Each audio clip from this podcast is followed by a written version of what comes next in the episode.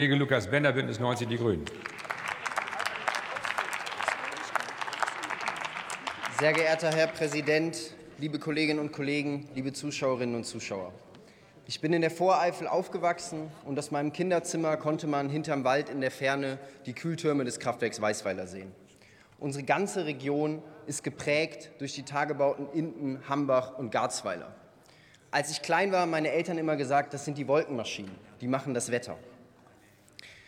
Aber wir müssen anerkennen, dass sich die Realität gewandelt hat. Heute erzählen Eltern ihren Kindern nicht mehr die romantische Geschichte von der Wolkenmaschine, sondern heute ist allen klar, Braunkohle ist ein absoluter Klimakiller. Vor, vor diesem Hintergrund ist es klar, dass ich es als Erfolg sehe, dass wir den Braunkohleausstieg im Rheinischen Revier auf 2030 vorgezogen haben.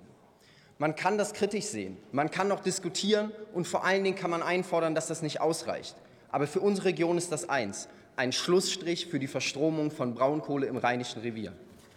Und wenn wir einmal zurückschauen auf den März 2022, dann hat RWE gerade da das Urteil vor dem OVG Münster erhalten, dass die letzten Grundstücke in Lützerath Eigentum von RWE sind. In dieser Ausgangslage kommend haben wir es hinbekommen, gemeinsam mit NRW den Braunkohleausstieg um acht Jahre vorzuziehen, fünf Dörfer und drei Hofe zu retten. Das muss man als Erfolg deklarieren. Aber, und das möchte ich an dieser Stelle so deutlich sagen, das reicht nicht für das 1,5 Grad Ziel. Das reicht nicht für all unsere Klimabemühungen und das reicht auch nicht, sie hinzustellen und zu sagen, wir haben es geschafft. Aber die Aufgabe, die vor uns steht, ist die Planungsbeschleunigung, ist mit dem erneuerbaren Ausbau voranzukommen, denn das Ziel muss doch sein, dass die Kohle unter Lützerath nicht verfeuert wird, weil jedes Windkraftrad, jede Wasserstoffanlage einen Beitrag dazu leistet, dass es sich nicht mehr lohnt.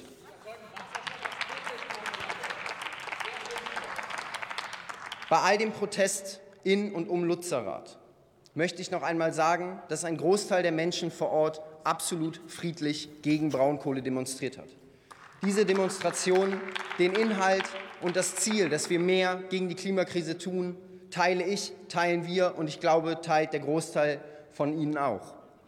Aber wenn wir uns anschauen, was in Lützerath passiert ist, dann muss man auf der einen Seite sagen, dass ich sehr froh bin, dass der Innenausschuss des Landes NRW sich auch die schrecklichen Bilder vom Samstag angeguckt hat, dass der Landtag von NRW da eine Aufarbeitung macht.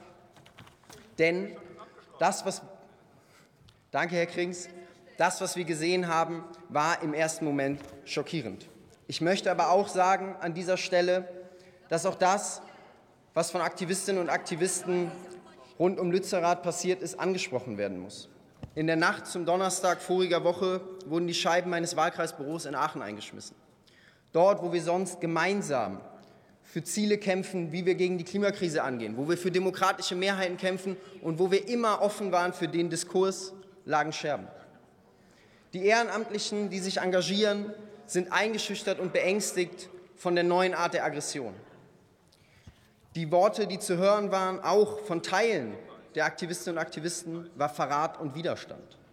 ich möchte hier einmal aus der Süddeutschen zitieren. Widerstand leistet man gegen Unrechtsregime. Wenn Widerstand geboten ist, dann ist jedes Mittel recht. Im Streit um die Umsetzung politischer Ziele ist das die falsche Kategorie, auch weil sie den Keim der Eskalation in sich trägt. Ich möchte sagen, wer zum Widerstand aufruft, der benutzt ein Mittel, was die Demokratie zur Verteidigung von sich selbst in unser Grundgesetz gesetzt hat. Wer die Grenze zu tätlicher Gewalt überschreitet, der verliert unser aller Solidarität. Man kann Gerichtsurteile kritisieren, man kann sie für falsch halten und ja, unser Rechtsstaat hält es auch aus, wenn man sich der Polizei in den Weg setzt und friedlich weggetragen wird. Aber wer Gewalt anwendet, der verlässt den politischen Diskurs. Und uns alle, zumindest diese Hälfte dieses Hauses, macht doch aus, dass wir für die bessere Idee streiten.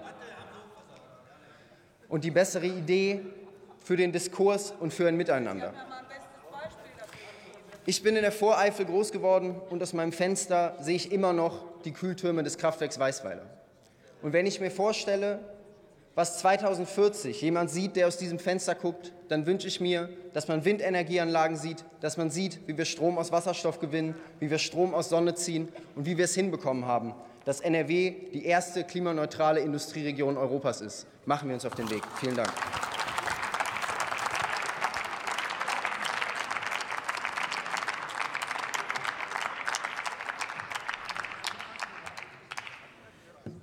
Das Wort hat die Kollegin Janine Wissler für die